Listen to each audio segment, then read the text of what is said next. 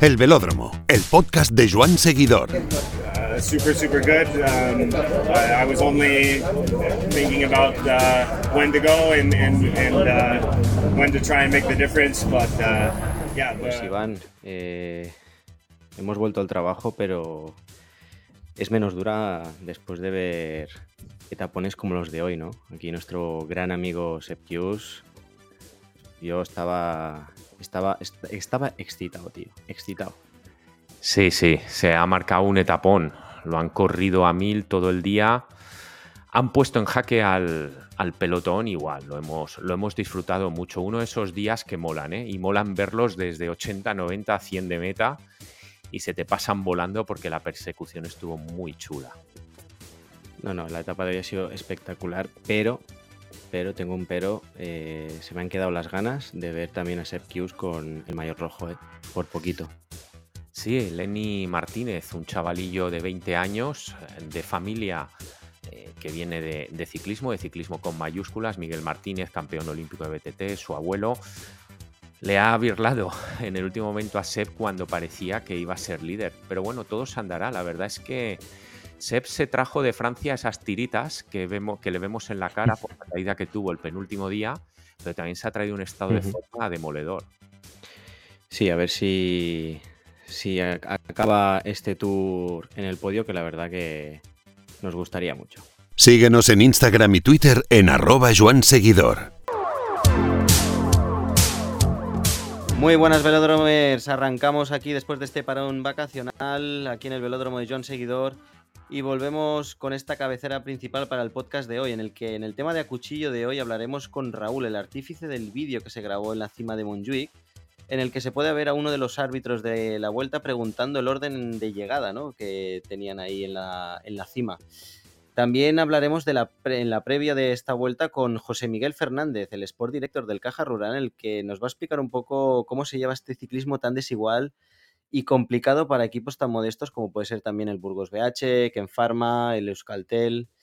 Y por último, haremos un pequeño balance ya de lo que está siendo esta Vuelta a España eh, con la salida a Barcelona, que con mi compañero Iván tuvimos la suerte de poder estar allí.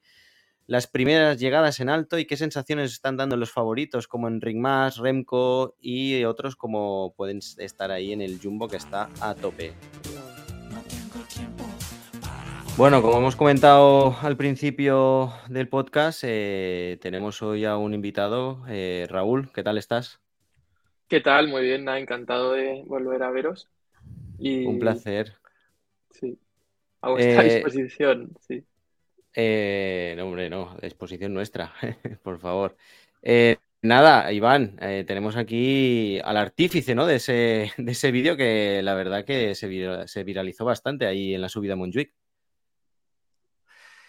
Así es, Guillem. Eh, Raúl, muy buenas. Eh, pasadas unas horas de, la jornada de Montjuic, la segunda etapa de la Vuelta a España, la, famosa también por, por ser tan atropellada con el tema de los parones, los Jumbo pidiendo calma y demás, eh, sucedió que en la cima de Montjuic el árbitro, el comisario, no llegó a tiempo y tuvo que pedir ayuda a los allí presentes para establecer la clasificación. Raúl grabó un poco toda la secuencia y nos gustaría un poco que nos eh, narraras cómo fue, cómo fue ese momento, Raúl.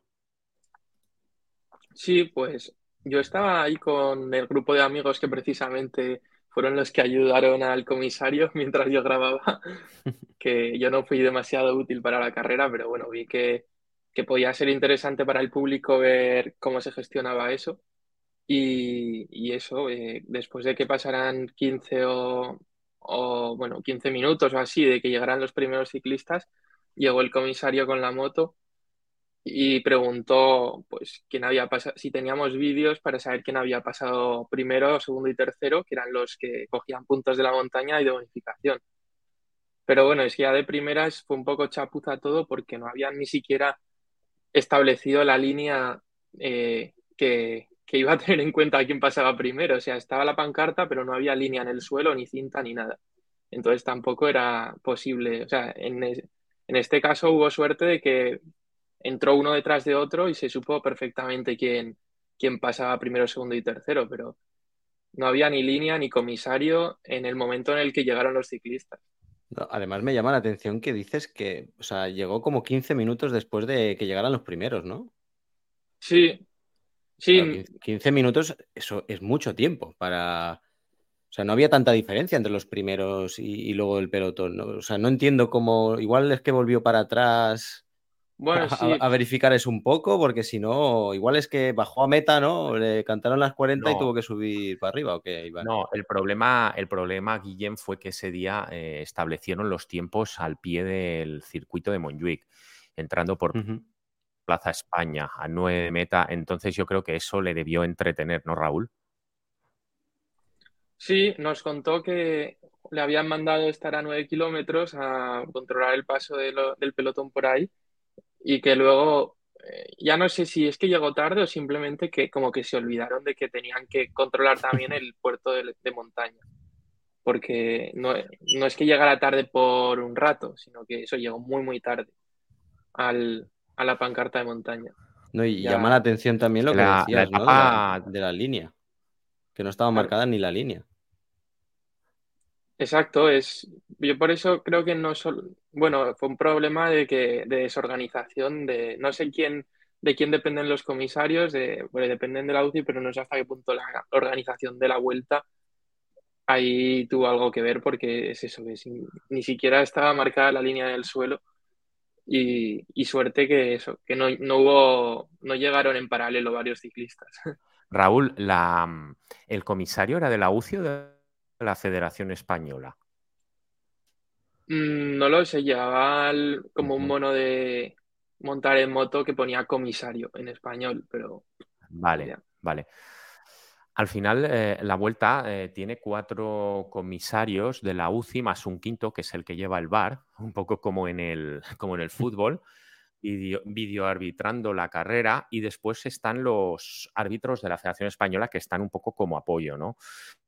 Esa es la estructura. Y ellos perciben el dinero eh, porque también se dijo eso, ¿no? Ostras, es que hay dinero para otras cosas, pero no para tener unos árbitros que puedan trabajar al 100% eh, con todas las garantías, ¿no?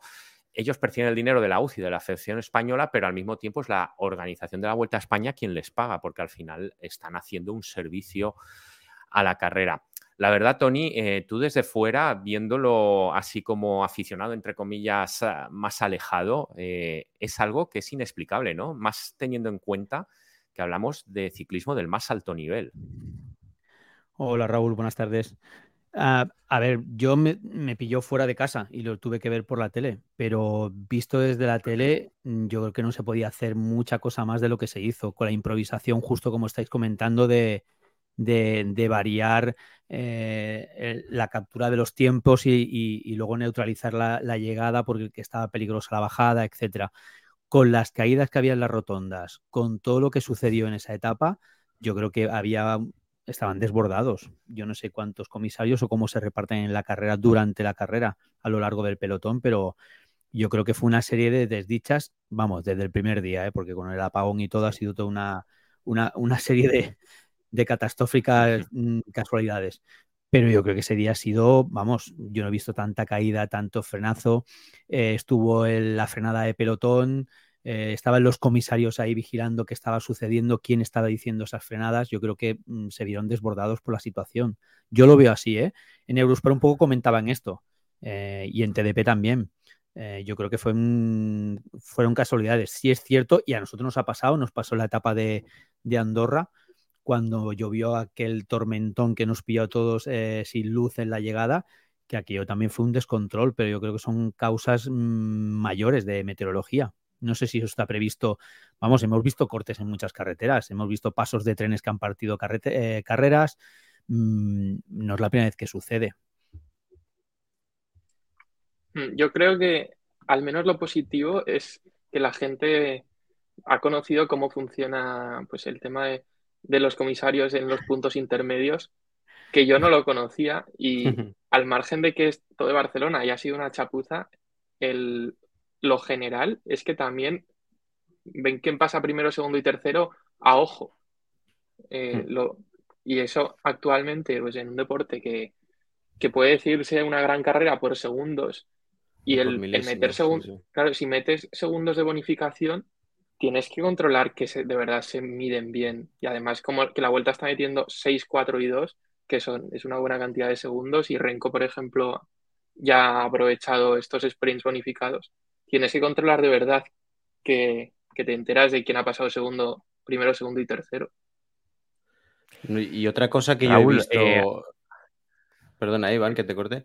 Eh, otra cosa que he visto yo de los comisarios también, que me parece un poco de la Edad Media ya, es, o sea, lo apuntan todo papel y boli, que es lo, un poco, pues, como dice Raúl, ¿no? Que, Ahí sí que, estas altas esferas, estas altas esferas de, a este nivel y que a día, en pleno siglo XXI, con la de tecnologías que hay, sean incapaces de sincronizar eh, las metas volantes, eh, el alto de montaña y todo, con, coño, pues llevan el chip en, el, cuadro, en, la horquilla delantera. Eh, tío, pues una aplicación o algo que tengan solo a nivel interno y que cuente bien los tiempos. No lo, es que no lo veo tan disparatado que tenerlo que apuntar en una hojita. No sé, yo sé que tienen monitorizado el pelotón. No, no, yo, yo, yo, sé que llevan monitorizado el pelotón por, por, por, las balizas que llevan en las bicicletas y que los pasos de los pasos señalados seguro que cogen tiempo de forma digital. Lo que te sorprende es que esa información no les llegue a, de alguna forma a ellos, como tú dices. Ya no necesitan, una, no necesitan una aplicación, necesitan un dispositivo que les transmita la información que llevan las bicicletas. Pues no, es más, que eso, ¿eh? Pero tú, Iván, ¿por qué dices que no te parece mal? Bueno, al final. Eh, es que tú eres un poco ancestral, ¿eh? Único, y lo es lo único que no se cuelga, puedes estarte seguro, y no depende del wifi. ¿Tú llevas potenciómetro? ¿Llevas potenciómetro, Iván? Raúl, ¿tú llevas potenciómetro? No, yo no. Uh, mira, eso es como Iván. ¿eh? Otro, como Iván. Y está aquí el Guillén que, se come las magdalenas midiéndose los vatios. Lo que sí que quería comentarte, Raúl, y a raíz de, de tu vídeo, salió un artículo firmado por Fran Reyes, eh, el, chavalillo tan peculiar que conocimos en la sala de prensa, Guillem, Sí, sí. Eh, en el cual pues eh, comentó Raúl que no es tan inusual que los comisarios pidan ayuda al público, ¿verdad? Sí, además esto nos lo explicaron los que estaban montando las vallas y la pancarta, que precisamente a ellos, de normal los comisarios lo graban ellos mismos con su móvil o, o lo ven directamente y lo apuntan en su libreta, pero además le preguntan o les piden a, los que están montando las vallas que si les pueden hacer un vídeo para luego contrastar lo que han visto ellos con el vídeo que ha grabado en plan casero el, montador de vallas. Y lo contrastan así, es el método más avanzado. No, o sea, no parece el método más avanzado en 2023, pero sí. De todas maneras, en Barcelona es que eso falló principalmente que no había comisario. Yo es que lo sigo viendo mucha puza todo, de verdad. O sea, pleno siglo XXI, que, pasen estas cosas, no, no lo concibo, de verdad. Eh, por mucho que no se cuelgue el wifi y todo eso, como tú dices, Iván, no, no, no, no, lo llevo a entender. Mira, la etapa de hoy, eh, eh, que acababa en alto. Es que imagínate la etapa de hoy, casi una locura. La, etapa de tú has visto que estaba la, Guardia, los, creo que es la Guardia Civil, ¿no? La que está cada X metros procurando que el público no se eche encima. Eh, o sea, todo está perfectamente orquestado y están repartidos todo en su lugar. Yo creo que es debido a la lluvia que se, que se produce todo este descontrol. A la lluvia, y te voy a repetir, a los cortes, a los pinchazos, a, la, sabemos todos que esa etapa ha sido catastrófica. Bueno, por, una, serie, de motivos. Y, la improvisación que hubo de que cambiaran el tiempo de, tomar tiempos. Primero dijeron que lo iban a, iban a tomar tiempos en el alto de Montjuic y luego cambiaron a 9 kilómetros y eso es lo que les descuadró. Que yo, también, que yo también digo una cosa, yo prefiero eh, los tiempos en arriba en el alto de Montjuic, que así hay un poco más de disputa que no abajo, que Hombre, es que desde que entraron, desde que entraron por María, o sea, desde que entraron por la digamos, eh, en el inicio de, de Montjuic hasta el alto, la retransmisión, yo que la estaba viendo desde la tele, era eh, esperpéntica. O sea, em, iban como si salimos tú y yo un fin de semana. Peor. Bueno, un poco más de prisa, un poco más de prisa, hemos de decir. Un poco más, un poco más y cogemos rueda nosotros ahí, macho. Pero era esperpéntico, no sé qué estaban retransmitiendo. Pero y además le, le, quitaba, le quitaba gracia a la, vuelta, o sea, no, no le veía yo. O sea, le quitaba prestigio, sobre todo. A mí me daba vergüenza, tío, verlos así. Digo, pues es que van campechanos como si estuviesen llegando ya a su casa. Y, el tema es que si lo, que les preocupaba era la bajada, ¿por qué no ponen los tiempos arriba? Claro, claro. Claro, lo que está diciendo Guillem, sí, sí, justo. Claro. Eso. ¿Sabéis qué pasa? que si los ponen... entra un poco más el juego. ¿Sabéis qué pasa? Que yo creo que ellos pensaron que si lo ponían arriba, eh, igual alguno se emocionaba y decía, ya que estoy aquí, pues ya tiro para abajo. Y entonces, no sé. La verdad es que está cambiando mucho este ciclismo. Eh, somos muy sensibles con la seguridad de los corredores, a veces creo que demasiado y está sucediendo de que mucha gente que llevamos tantos años viendo ciclismo, la verdad es que no, no reconocemos lo que vemos. Pero bueno, en fin, es lo que nos toca. Lo que queríamos al menos era contar esta intrahistoria y que la gente fuera consciente de lo mucho que hay en... De, este rerafons, que diríamos en, en catalán, de esta rebotica que sucede tras las grandes carreras. Yo dejo una pregunta así un poco al aire. Si esta etapa hubiese sido en el Tour de Francia, ¿qué hubiese pasado? Si Barcelona quiere ser salida del Tour, porque... Eso suena Escúchame, ¿queréis que entremos en esto? Y ya dejamos para la pregunta de la semana que viene. Escúchame, yo vi la presentación, o sea, la, salida desde la Barceloneta, desde que pusieron aquí alfombra roja para la salida en lluvia. Yo vi los espectadores. No, y... no, era una alfombra, ¿eh? era, bueno, no, no, no, era peor, era peor, era peor. Que resbalaban la hostia. Quería decirlo bien, pero eh, sí, sí, era peor. Eh, la gente que asistió a la salida, mm, ¿vosotros que creéis que es público para un Tour de Francia? Ojo, ¿eh?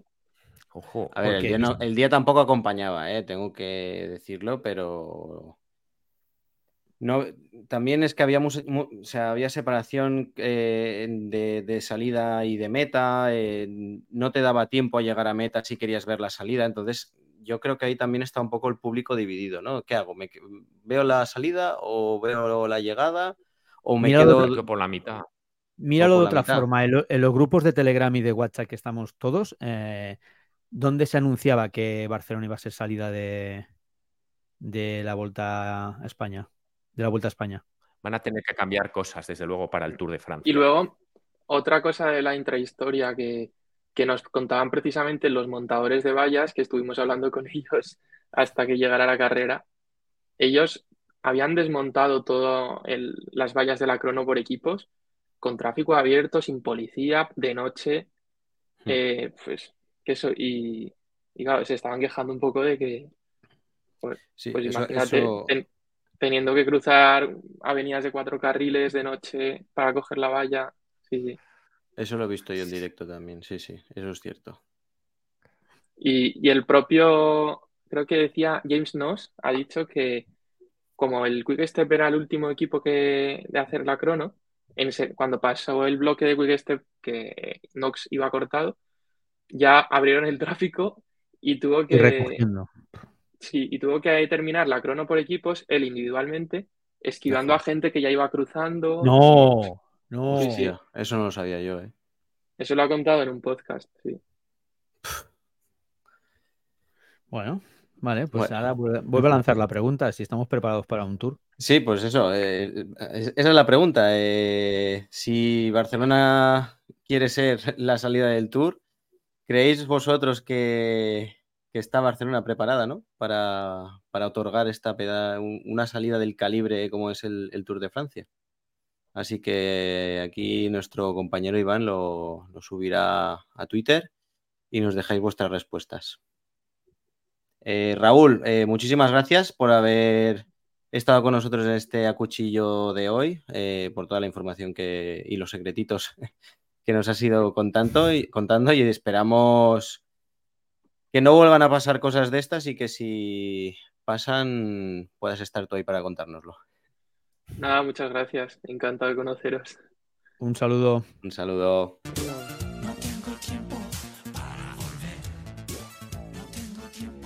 Josemi, muchas gracias por, el rato que nos dedicas en la mañana que empieza la Vuelta a España. Cuéntanos un poquito cómo salís de esta rutina empezando tan tarde la competición.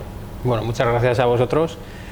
Pues al final tampoco es un día, es un día en, el que, en el que hemos trabajado, en el que queremos hacer un, buen resultado, queremos hacer un buen papel, pero no es el día tampoco en el que nosotros damos de ser principales protagonistas. Eh, lo queremos afrontar con la mayor de las tranquilidad posible y, y con, con esperanzas de hacer un, buen resultado, pero bueno, para nosotros un buen resultado también sería un, top 15, por ejemplo, sería un, una buena clasificación para nosotros y, y pues eso, no, no, es uno de nuestros principales días, entonces es pasarlo lo más cómodo posible, hacer el mejor resultado posible y pensar en los días que vienen que, mm. que tenemos que tratar de ser protagonistas desde el primer día. Entiendo que pasa, el principal éxito pasa por una etapa, ¿no? Siempre es el objetivo. Desde el 2012 creo que con, con Piedra no lo conseguimos, pero siempre es el objetivo que nos marcamos. Al final es a lo que, es a lo que venimos y, y sabemos que cada vez está siendo más difícil porque entran en fuga corredores de mucha calidad, eh, las etapas no son eh, recorridos que se, se, dejen tampoco mucho al azar, son recorridos duros y exigentes y, y pues te hace primero tener que buscar la oportunidad cada día y luego pues estar en, un, en la mejor condición posible, que luego también eso es un poco un arma de doble filo, porque contra más días intentas meterte en fuga y conseguir ese resultado, más gastas y... y más te fichan. Eh, sí. También. Explícanos un poco, ¿quién es José Miguel? Bueno, pues es el director de Caja Rural. Llevo ya siendo el director del equipo desde el 2015 en el profesional y empecé en el 2011 en el equipo sub-23. Vengo de, de, ser corredor del equipo sub-23 también desde el 2007. Ya llevo unos cuantos años en el equipo y, y, bueno, pues una persona yo creo que sencilla, humilde, no me gusta tampoco llamar mucha atención, ser protagonista, enamorado del ciclismo y poco más. Estamos en una segunda época de Caja Rural, equipo histórico en los años 80. Eh, esta segunda época recoge un poco todo aquel testimonio. Pasa que ahora ya lleváis más de 10 años eh, de vuelta. El eh, Caja Rural se asocia mucho al ciclismo. Sí, yo creo que bueno, particularmente es un concepto totalmente diferente porque el patrocinador de nuestro equipo no simplemente patrocina, sino que es parte del equipo y forma parte de las decisiones y en todo el proceso de sacar adelante el equipo. Entonces eso ya nos hace diferentes a los demás y igual nos da unas limitaciones, pero nos da otras estabilidades que otros igual no tienen. Y sí, es un patrocinador histórico que apuesta siempre, apoya el ciclismo y es un patrocinador, vamos, cualquier, o sea, hemos tenido la época de la pandemia que ha sido una época un momento complicado y demás y hemos tenido una tranquilidad y una estabilidad que, que, que no sé si todo el mundo podía querido, tener. Sí. Claro, ya lo hubiesen querido. Sí, sí, sí. ¿En qué tipo de rol juega gente de caja rural dentro del equipo? Sobre todo a nivel del control económico, por supuesto. Uh -huh. Al final, cuando hay que decidir en qué se gasta el dinero, en el patrocinio y demás, sí, pues son en lo que juegan el papel más importante. ¿Y a ti te gusta esta fórmula, esta implicación del patrocinador dentro del equipo? Yo creo que sí, porque le involucra con la toma de decisiones y, y le hace creer más en lo que es el proyecto. Incluso también entiendo que esto mm, conllevará que, por ejemplo, tengáis gente, más clientes, más gente, es decir, más actividad vinculada a la institución de lo que puede tener un equipo con un patrocinio tradicional, ¿no? Puede ser. Y eh, además, eh, comentando también el hecho de que ellos estén encima o, o más cerca del patrocinio, también, también repercute, por ejemplo, en vuestra libertad de movimientos. Sí, la verdad que no tenemos. A ver, ya te digo, ellos sobre todo controlan si tenemos que hacer un gasto de. de hace falta comprar un camión, ¿no? Hace falta uh -huh. infraestructura. Eso es lo que principalmente están, están vale. metidos. Y, y luego deportivo... nosotros en lo deportivo, la verdad es que pues, tenemos que decir que nos dejan mucho hacer, confían mucho en nosotros y eso te da una tranquilidad a la hora de trabajar importante. La situación de Caja Rural, como otros muchos equipos de, vuestra categoría, no es sencilla en este ciclismo y sobre todo viendo cómo pinta el futuro, ¿no? No, porque además jugamos un papel importante, creemos, a la hora de buscar, localizar y desarrollar nuevos talentos, pero con la aparición de, de equipos continentales de filiales de equipos World Tour, que por un lado, bueno, hacen un papel importante también, porque creo que es bueno para ellos eh, poder apostar por jóvenes ciclistas, pero nos limita bastante a la hora de poder coger nosotros eh, ciclistas con talento. Y por otro lado también la forma en la que se está llevando todo el ciclismo a nivel, sobre todo nacional, porque a nivel internacional yo creo que es algo que se viene haciendo ya bastantes años. Italia, Francia, eh, siempre han tenido Bélgica, siempre han tenido bastante poder económico para trabajar en el, con el ciclismo de base, ha habido dinero y medios para poder desarrollarlo Y cuando ahora están entrenando los ciclistas con un preparador, con un nutricionista preparado, biomecánicos, eh, tienen potenciómetro, tienen material, Desde los 15 años. Claro, cuando eso lo estamos empezando a hacer nosotros ahora y parece que se está acelerando un poco todo ese desarrollo físico del deportista, eso en Italia lleva pasando años y años. ¿Ser lo mejor? Pues no siempre es lo mejor. Diego Ulisi ha sido campeón del mundo en junior y hoy es un gran ciclista, pero no es la estrella que parecía que iba a ser. Y como él, hay muchos, otros, otros muchos ejemplos. Luego habrá que ver hasta dónde ¿En qué llegan puesto todos. crees que quedan, por ejemplo, los ciclistas que a los 25 no han explotado? Miquel Nieves es el mejor ejemplo. Miquel Nieves no empezó a funcionar bien, bien. Era un corredor que ganaba carreras en amateur desde su primer año. Sí. pero hasta su primer año de élite, creo recordar, con 23 años, no empezó a destacar en amateur, a destacar de manera de ganar carreras muy buenas, de nivel. Y ha tenido una progresión muy, muy ascendente y muy lineal, pero, pero que ha seguido progresando hasta los 27, 28 años a un nivel, pues ya lo hemos visto cómo ha podido desarrollarse. Sí, hay otros corredores como el Bala, que desde el principio ha sido un fenómeno y ha sido una estrella. Esos son los casos aislados. Pero lo que te digo, luego hay corredores como Cúnego, Logan Fiñón, siempre ha habido corredores jóvenes que han destacado Sí, no, pronto. no, no, está claro que con 21 22 años. Y lo- hay- y lo pero no- pero no igual tan extendido Sí. como ahora. Yo, creo- yo creo que el principal problema es eh, la persona, no el deportista. La persona tiene que tener una evolución, tiene que tener etapas y quemarlas.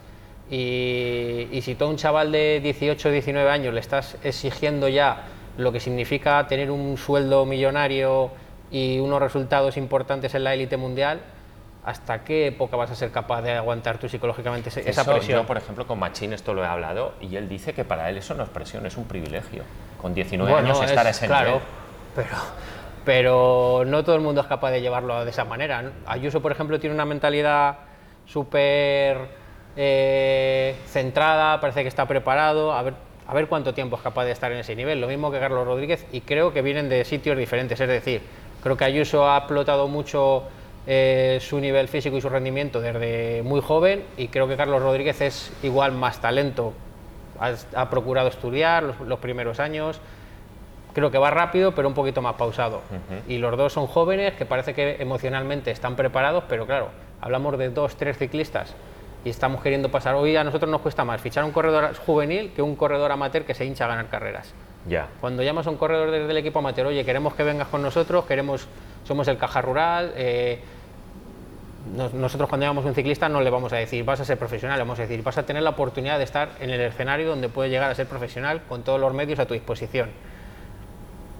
Entonces, un chaval que está en un equipo amateur ya ganando carreras en cualquier sitio, normalmente no lo duda.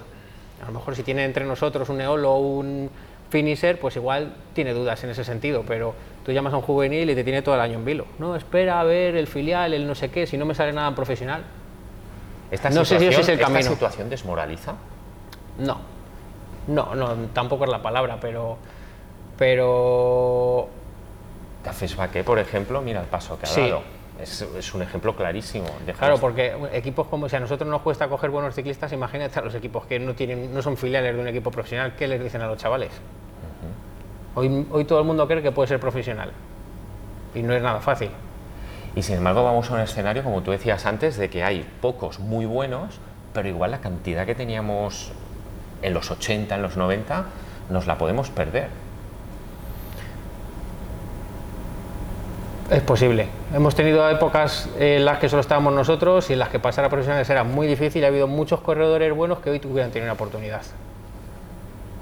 Y equipos como Caja Rural, como Ken Pharma, s- ¿os tenéis un poquito, entre comillas, y perdona la expresión, resignar a, a ser trampolín de talentos y no buscar vosotros cotas mayores? No, yo creo que al final eso va ligado a un presupuesto. Si pudiéramos eh, aspirar a tener un presupuesto tres veces mayor al que tenemos, pues podríamos pensar en otro tipo de planteamiento a nivel de estructura del equipo. Pero hoy creo que con nuestro presupuesto, con los objetivos que nos marca el patrocinador y los objetivos que realmente son reales nos podemos permitir, ese, es nuestro camino.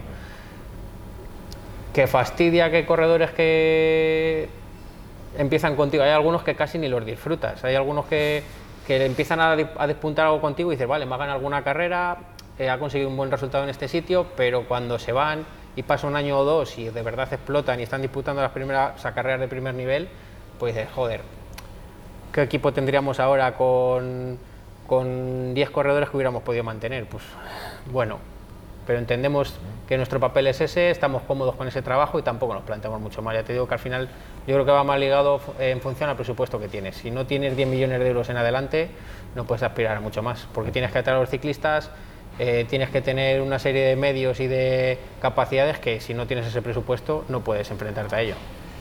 Ahora en la Vuelta a España vosotros vais a competir contra auténticos transatlánticos. Para un poco el aficionado medio, dos, tres cosas que dices, esto es lo que tiene UAE, Jumbo, que son las estructuras que todos tenemos en mente y que nosotros no podemos contar con ello. Yo creo que sobre todo, sobre todo y principalmente, la mayor diferencia está a nivel personal, de las personas. Nosotros tenemos un grupo de trabajo alucinante, presumimos de ello, de nuestros auxiliares, de nuestro staff, de preparadores, nutricionistas, eh, pero si nosotros tenemos uno, ellos tienen tres. si nosotros tenemos eh, tres bicis, ellos tienen cinco. Si ellos tienen una cabra, la tienen además con un acople que es la hostia, que se le han hecho a medida y personalizado para cada corredor. Han podido ir al túnel del viento, han podido hacer ciertas cosas que nosotros no tenemos esa capacidad de hacer. ¿Qué podemos hacer? Pues tratar de, de entender qué, lo, qué es lo que hacen y por qué, tratar de copiarles en las cosas en las que podemos hacerlo ¿En cosas como qué? Pues a la hora de... Este año hemos tomado una decisión totalmente radical. Eh, hemos dejado de lado Vuelta a Burgos y... Bueno, de lado entre comillas. Hemos sacrificado un poco con el mejor equipo pensando en centrarnos 100% en la vuelta, con una concentración en, altura, todo el equipo en conjunto, con gente, con personal del equipo asistiéndoles, trabajando pues, temas como crono por equipos, trabajando todos juntos, todo el bloque unido y es una cosa que, claro, los World Tour se lo pueden permitir por medios, por personal, porque tienen cantidad de corredores para afrontar el calendario y nosotros siempre vamos un poco más limitados. Vamos a Vuelta a Burgos y tenemos que eh, ir a tratar de hacerlo bien porque es una vuelta casi de casa. Creo que hemos hecho un buen papel, pero no hemos llevado el mejor equipo posible porque lo hemos tenido centrado en la Vuelta a España. Y para ir concluyendo, Josemi, empieza la Vuelta a España. El año pasado vosotros no estuvisteis, este año no está Ken Pharma. Este baile, eh, ¿cómo, primero, ¿cómo lo lleváis vosotros? Porque es un absurdo, en definitiva, que los equipos de casa no puedan estar en su grande. Y segundo, ¿cómo se lo toma la gente que invierte en ciclismo? Vosotros que estáis tan, tan ligados a... No, no es nada fácil, porque solamente a nivel de patrocinio, eh, ganar una etapa de Vuelta a Andalucía, que es una gran carrera, o de Vuelta a Burgos, como ya hemos ganado en los dos sitios. en Portugal hace poco. Sí, pero bueno, te hablo de carreras que son pro series y, de, segunda fila dentro de lo que es el primer nivel. y te metes una fuga en una etapa de Albacete, digamos, una etapa plana que no tiene mucha audiencia de, televisión, por lo menos durante el día, a lo mejor la parte final sí, tiene mucha más repercusión la fuga que el haber, el haber conseguido una victoria de etapa. Entonces ya solamente partiendo de esa base el patrocinio se justifica 100% no, pero casi un 80% en estar o no en la vuelta. ¿Te puedes permitir no estar un año? Te lo puedes permitir. Pero dos, es muy difícil. Sobre todo es la incertidumbre de no saber qué objetivos cumplir realmente para poder estar en, en la salida de la vuelta. Al final la vuelta sus intereses principalmente yo creo que son desarrollar una de las mejores carreras del mundo con los mejores ciclistas y los mejores equipos. Los equipos invitados somos cuatro los que principalmente deberíamos de optar a esa plaza, que por qué no a lo mejor el día de mañana podrían ser equipos extranjeros. Eh, el año pasado estuvieron tres, este año estamos dos. No es fácil. Sobre todo por lo que te digo, la incertidumbre de no saber, no tener una manera, vale, este año no estoy, pero el año siguiente sí, pero el año siguiente no se complica. Sí. Se complica y sobre todo es lo que decimos, ¿no? Es que un patrocinador que, quiere, que viene con ilusión al ciclismo, que quiere sacar adelante un equipo... Eh, sí, sí, sí. Y por ejemplo nuestro patrocinador, que es lo que te decía antes, que es, nos da una estabilidad que quizás otros no tienen, ese tipo de cosas en, el tiempo, pues a lo mejor le harían dudar de, si seguir o no con el, con el patrocinador y la apuesta por el ciclismo. Porque luego el salto a a querer ser World Tour es tan sumamente grande que, que se hace más irreal.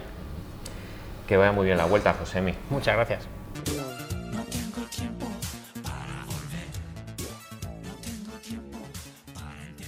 Bueno, Iván, vamos a repasar un poquito la actualidad y como hemos dicho al principio, eh, yo sigo excitado con esta pedazo de victoria que hemos podido ver hoy en el Alto de Jabalambre con Sepkius. Sin duda que sí, ha sido una, una victoria muy guapa, muy trabajada, se han metido una fuga larga. Jumbo Hubo un momento en que yo digo, corre con más de ocho corredores, porque había un jumbo por todos los sitios. Era como esos partidos de fútbol en el que un equipo está bien dispuesto en el campo y parece que son más que el rival. Pues Jumbo Sí. ha dado esa sensación. Y ojo, atención, porque Sepp Kuss eh, se pone con dos minutitos largos respecto al resto de favoritos.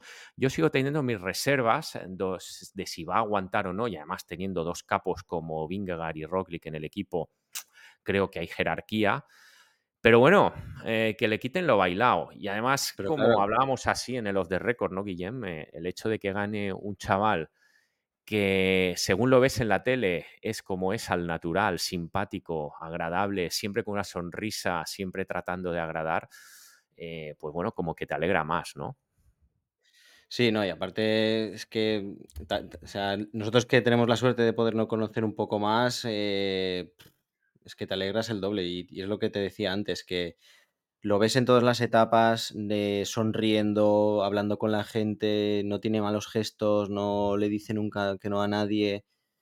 Es un ejemplo en el, en el pelotón y tanto como profesional como persona. O sea, para mí es un tío, un tío de 10 y la verdad que me alegra muchísimo y se lo merece muchísimo que gane una etapa como, como la de hoy. Ha currado mucho y bien este invierno, ¿eh? Para estar en esta forma, porque el tío lleva on es la fire tercera grande, desde el Giro, ¿eh? Sí, sí. claro. Y a ver, a ver, creo que es, creo que es el único, ¿no? De, del pelotón que ha hecho las tres sí. grandes. Puede ser, ¿no? Sí, no, no, no, ese es. eh, de hecho, si Es es tiramos para atrás, eh, corredores que hayan hecho las tres grandes, en los últimos años prácticamente solo me acuerdo del que ahora es presidente del sindicato, Adam Hansen, un ciclista australiano que corría en el loto y que hizo las tres grandes, y no sé, empalmó un montón de grandes vueltas, no sé cuántas seguidas. De hecho, es curioso porque él, eh, desde el sindicato, ha tratado de un poco de limitar los días de competición que debe tener cada corredor y resulta Sí, que él se pegaba unos empachos cuando era ciclista que, que alucinan, ¿no? Es que ahora, si no recuerdo, ¿tú sabes cuántos, cuánta, o sea, cuántos días tienen al año para competir? Es que me suena que eran, no lo sé, no lo sé. eh, es si algo no que, re- creo que Sepp Kuss con, con la vuelta iba a hacer unos 73 o 74, creo, algo así, y creo que el máximo eran 80 y algo. Creo, ¿eh? Creo haber escuchado por algún lado, pero no me hagas tampoco mucho caso. ahora mismo Pero que, no me, es una burrada.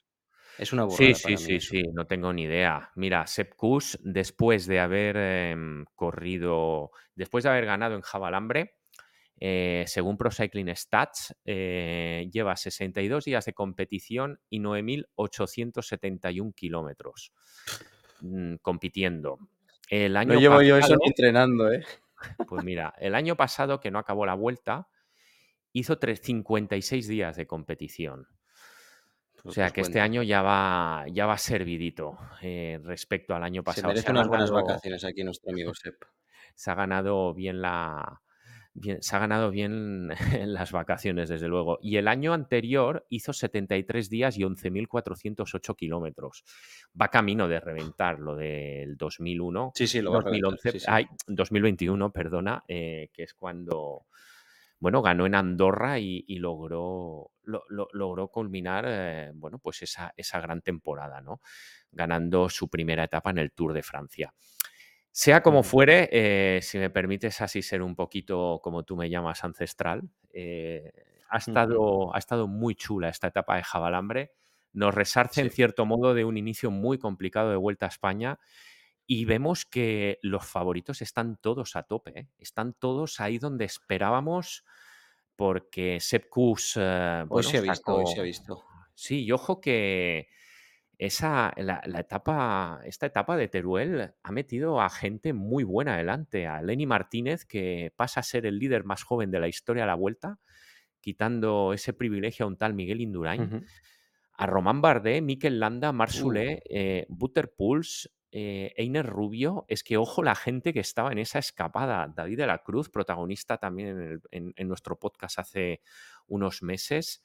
Gente muy buena había en esa escapada y, y como digo, han También estaba Mikel Landa, eh, cuidado. Sí, sí, Mikel Landa eh, va cuarto El ahora landismo mismo. estaba ahí también.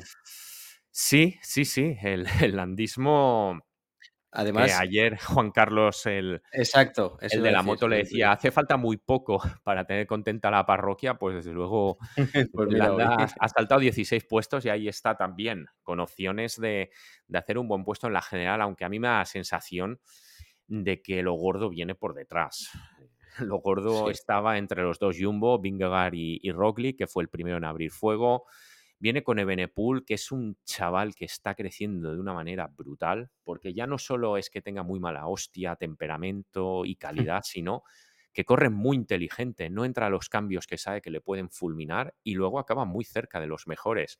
Juan Ayuso, que fue de menos a más y acabó también muy cerca de los dos del Jumbo.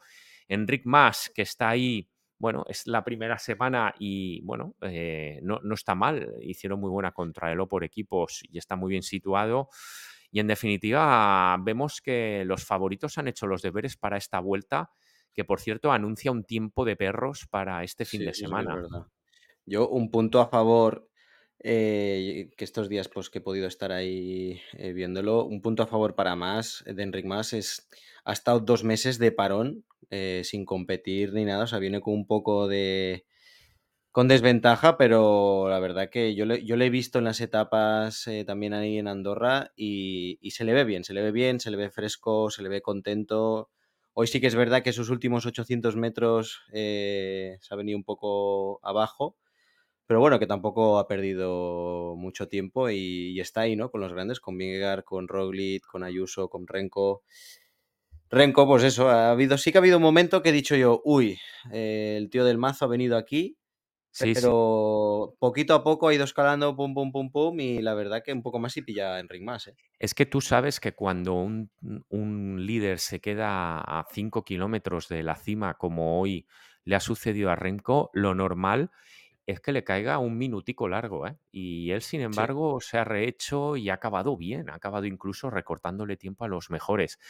Corre muy bien Renko, la verdad es que pensábamos que teníamos ahí un ciclista que se iba a dejar llevar siempre por los arrebatos y, y esa forma de correr tan temperamental que tiene, pero no, no, el tío está creciendo y está creciendo bien. Por cierto, hablando de, del belga, vaya inicio accidentado de vuelta que ha tenido, ¿eh, Guillem? Buah, sí, no, no, la verdad que lo, lo presencié en directo ahí en Andorra y, y no pasó más, y, o sea, os digo la verdad, ¿eh? no pasó más, o sea, no se hizo más daño porque chocó, por desgracia, con esta chica. No llega a chocar con la chica y se estampa contra las vallas y el, el palo este que tienen ahí los de la- con la grúa de televisión española y yo creo que ahí, ahí se hubiese hecho daño de verdad, ¿eh? O sea, Sí, sí. no, es, o sea, sí, eh, ganas una etapa en alto, pero, coño, también si sabes que es en alto, en- de normal en alto no tienes una escapatoria muy grande. Sí, había, había, sí, habían 50 metros para poder frenar. Eh, yo estaba ahí y todos los auxiliares voluntarios, o sea, enseguida frena, frena, frena, frena. El tío no frenó, pero es que ni se le ocurrió frenar en ningún momento. Lo viste emocionado. Eh, lo, no, lo vi aturdidísimo y desorientado nada más levantarse del suelo. Ya. Eh, tuve No digo suerte de antes, poderla- antes del golpe, cómo cruzó la meta. No, sí, que- antes, antes sí, antes con el cruzo de meta, vamos, pero engorilado de una manera estratosférica. Porque detrás de él entraron Pero- Vingegaard y demás y frenaron rápido. Sí, sí, sí. Pero sí que es verdad eso, que se pegó un semejante leñazo. Tuve la suerte de poderle hacer las fotos ahí con toda la cara ensangrentada, que era más aparatoso de lo que era. Pero sí que es verdad que cuando se levantó estaba desorientado, le iba preguntando al equipo para dónde tengo que ir, no sé dónde estoy, ¿sabes? Es que, Hombre, se, pegó, es se- pegó un buen talegazo.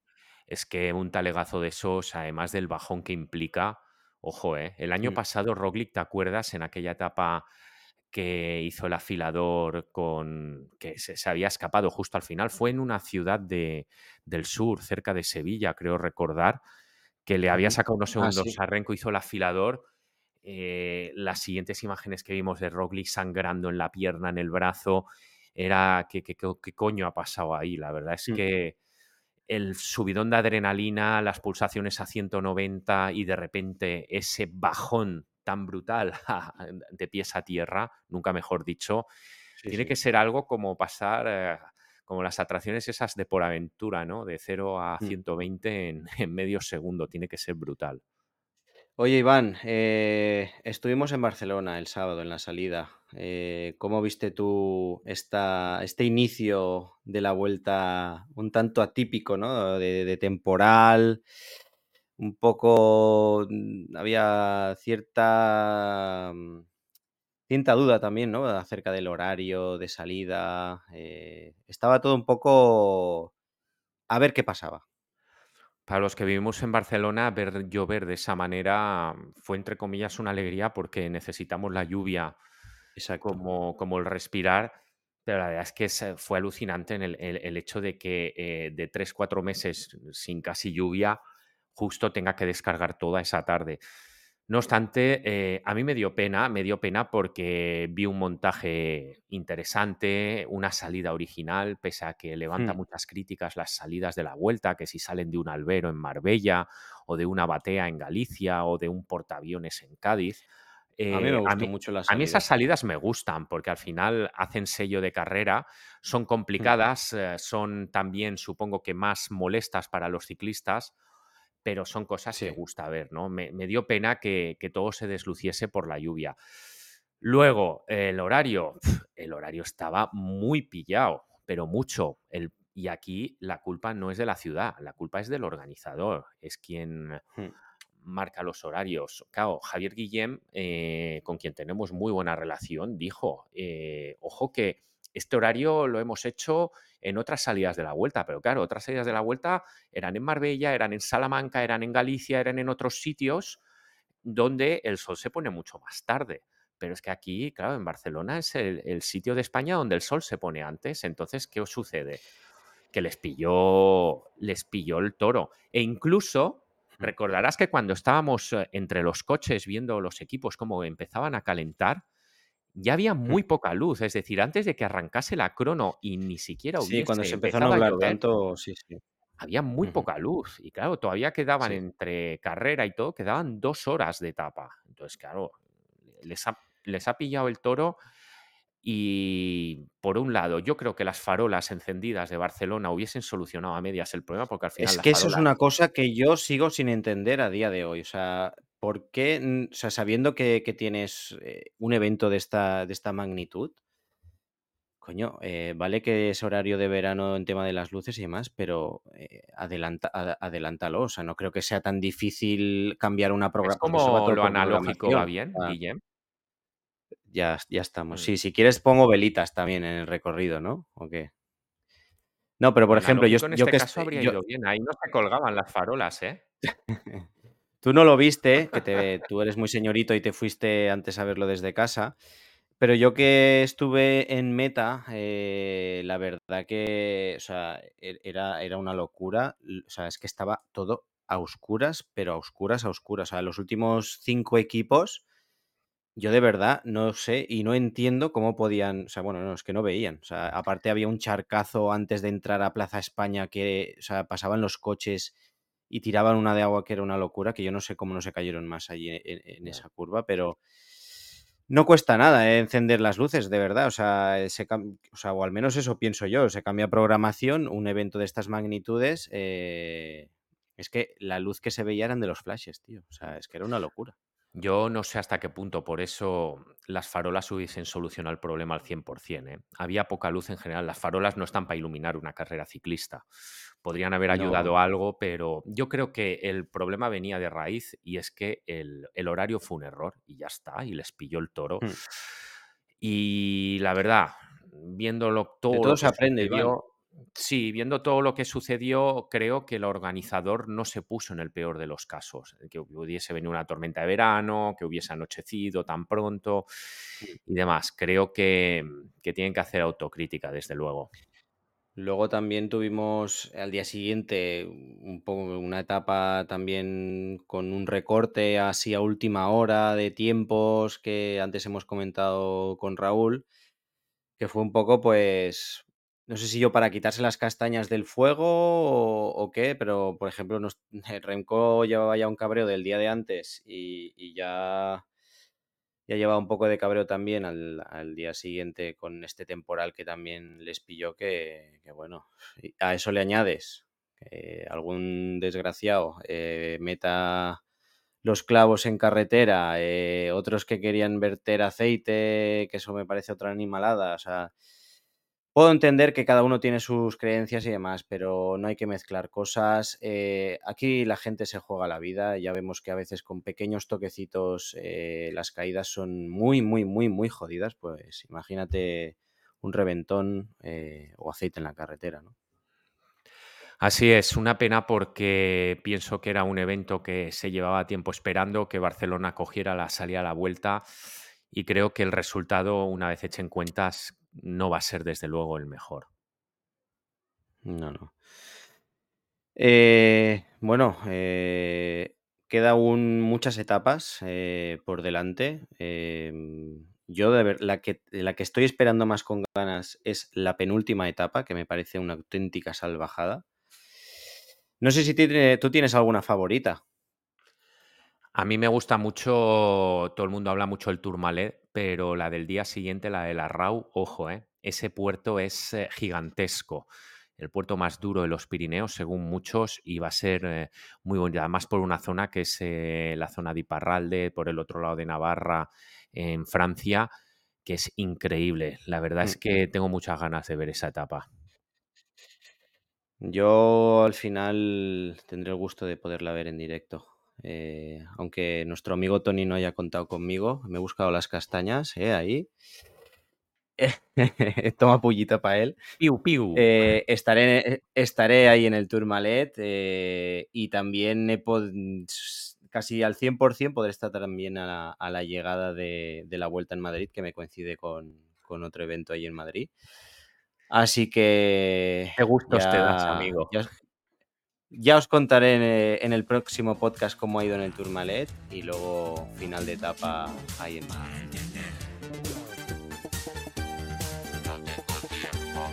Y hasta aquí, Velódromes, esta vuelta de vacaciones con este repaso de la vuelta que la verdad que empieza a estar muy, muy, muy interesante y en el próximo podcast eh, iremos analizando cómo van estas estrellas de, la vuelta. Y acordaros de responder a nuestra pregunta de si ves a Barcelona como salida del Tour de Francia. Acordaros en Twitter, nuestro compañero Iván lo pondrá por ahí y esperamos vuestras respuestas. Nos vemos en el próximo podcast. Un saludo. Síguenos en Instagram y Twitter en arroba Seguidor.